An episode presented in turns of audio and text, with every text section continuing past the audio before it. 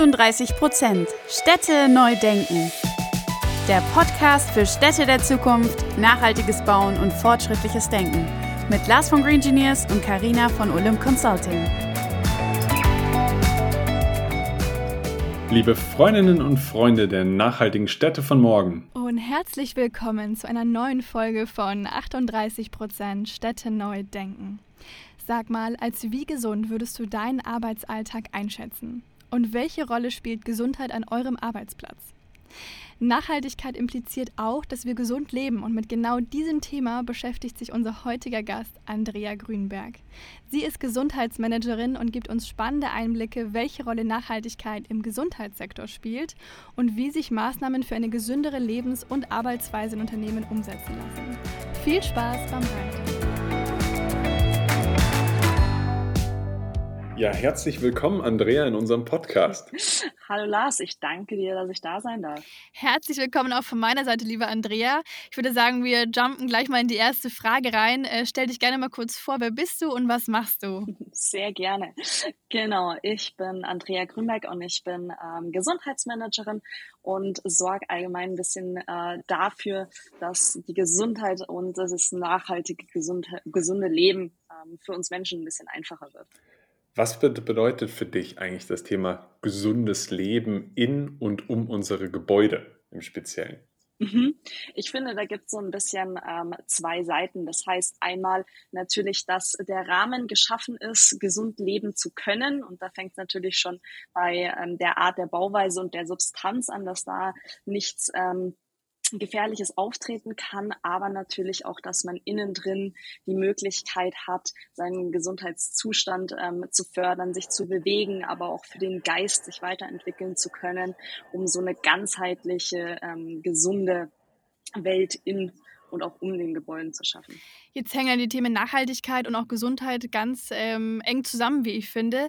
Was würdest du denn sagen? Also wie würdest du ähm, die Nachhaltigkeit im Gesundheitssektor definieren? Wo gibt es da die Verknüpfungspunkte? Mhm. Im Gesundheitssektor ist es mit der Nachhaltigkeit, ähm, finde ich so, dass Nachhaltigkeit ja ein dehnbarer Begriff vor allem in der Zeit ist. Und genauso ist es bei den Angeboten und Maßnahmen im Gesundheitssektor.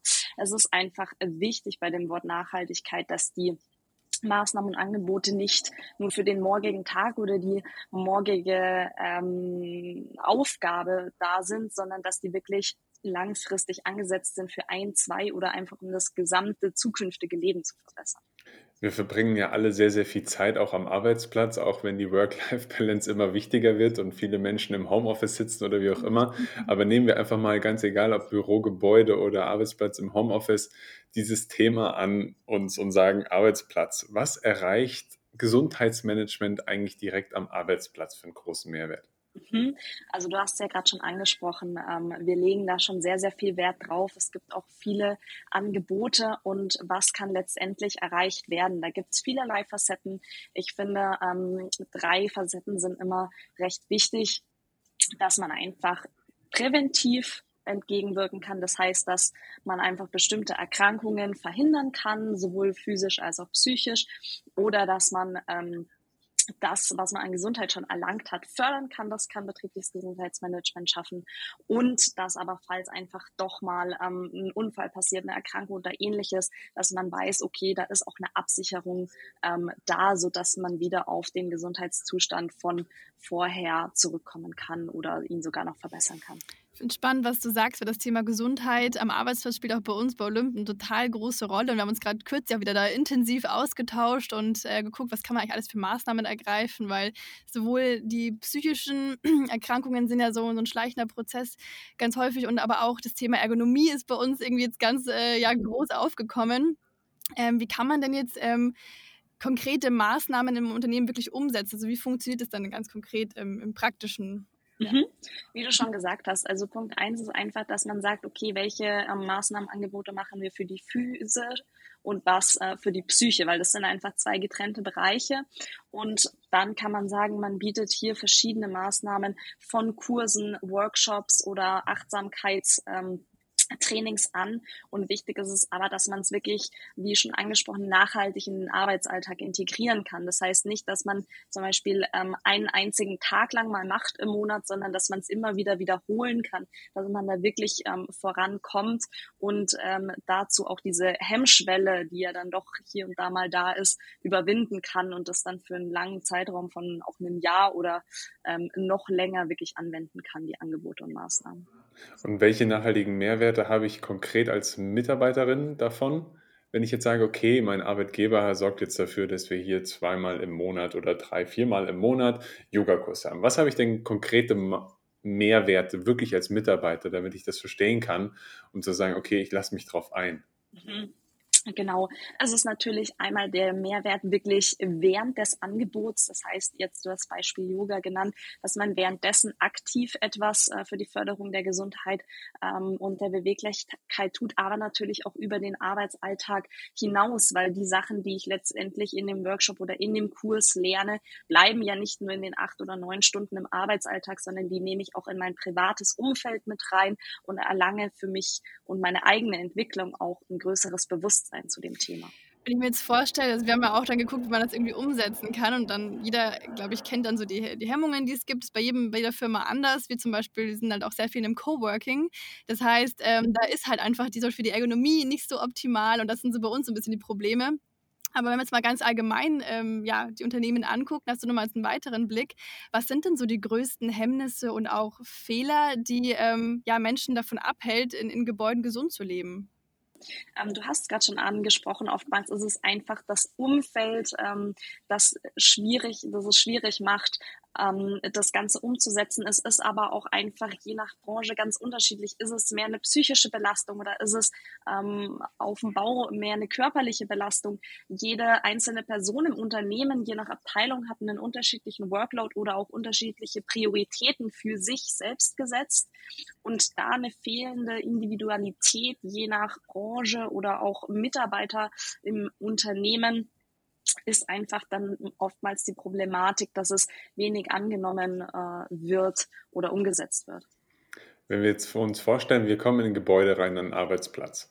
Was würdest du denn für Hauptthemengebiete beschreiben? Ist es die richtige Ergonomie und worauf kommt es darauf an? Und ist es der Sport, die Bewegung? Wie bewegt man sich viel? Nimm uns mal mit in so eine kleine Reise, wie du dir vorstellen könntest, dass am Arbeitsplatz die richtige Gesundheit vom Gebäude aus und vom Arbeitgeber aus gestaltet werden kann. Wie kann man das machen?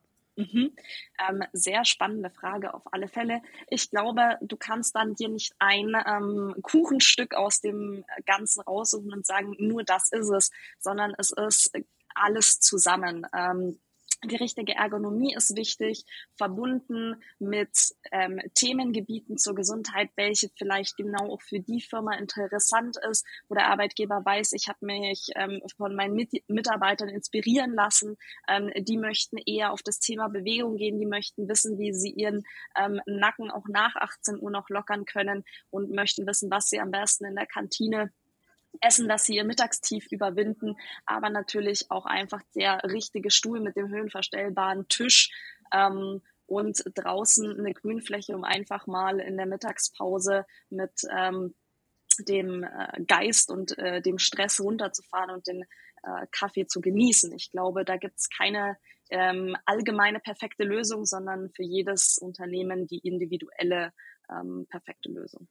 Das heißt, du gehst da auch bis auf die Themen eher Nahrung beispielsweise mit drauf ein, weil dann natürlich, wie du schon gesagt hast, ein Kaffee oder wie auch immer, klar ist jetzt Kaffee nicht grundsätzlich schlechtes, aber auch nichts grundsätzlich Gutes, aber wo siehst du da die Punkte, dass man sagen kann, okay, kann ich meinen Mitarbeitern auch zumuten, den Ernährungsplan zu geben? Oder wie weit geht es? Oder gebe ich ihnen lieber nur vor, was alles gesund wäre und was nicht?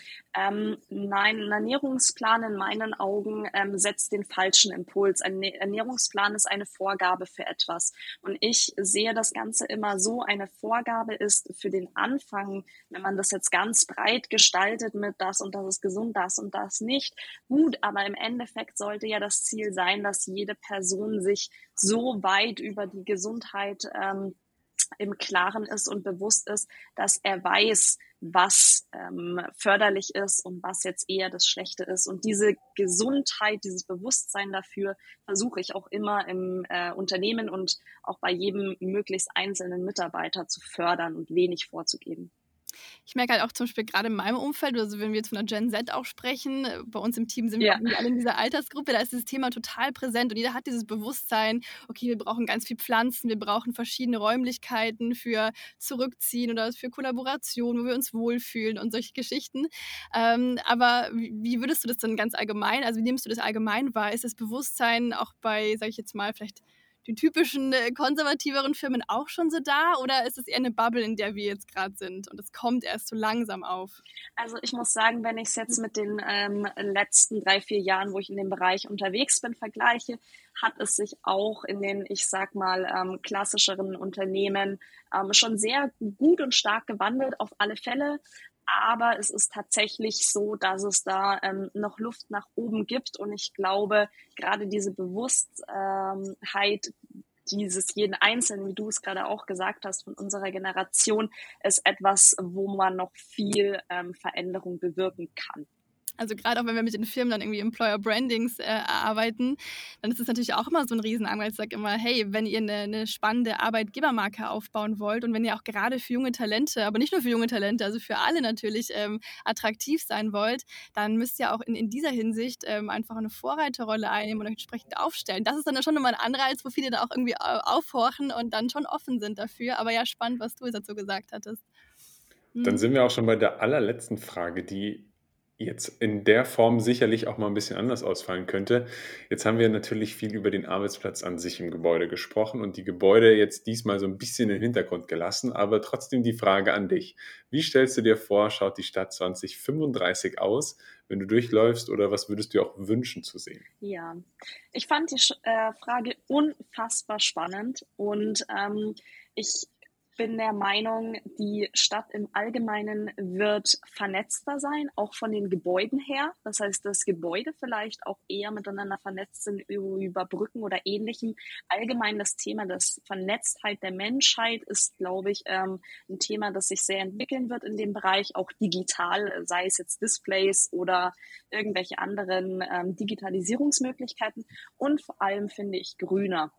Ich finde, es gibt viele Städte, ähm, wo das Thema Grünflächen oder auch Möglichkeit der Begrünung noch viel Luft nach oben hat und mit diesem Begrünen aber auch die Bewusstheit für diese Umwelt, die Bewusstheit für die Vernetzung und eben auch die Bewusstheit ähm, für die Gesundheit. Und da können ja die Grünflächen auch wieder Einfluss nehmen. Ähm, ich glaube, so stelle ich mir die Stadt in 2035 vor. Ja, vielen Dank für das spannende Gespräch und auch die Einblicke ins Thema Gesundheit, denn ich finde, dass bei einer Stadt von, von morgen, aber auch schon von heute das Thema Gesundheit ganz, ganz wichtig ist, eine ganz zentrale Rolle einnehmen sollte. Deswegen ja, vielen Dank und bis ganz bald. Super, danke euch.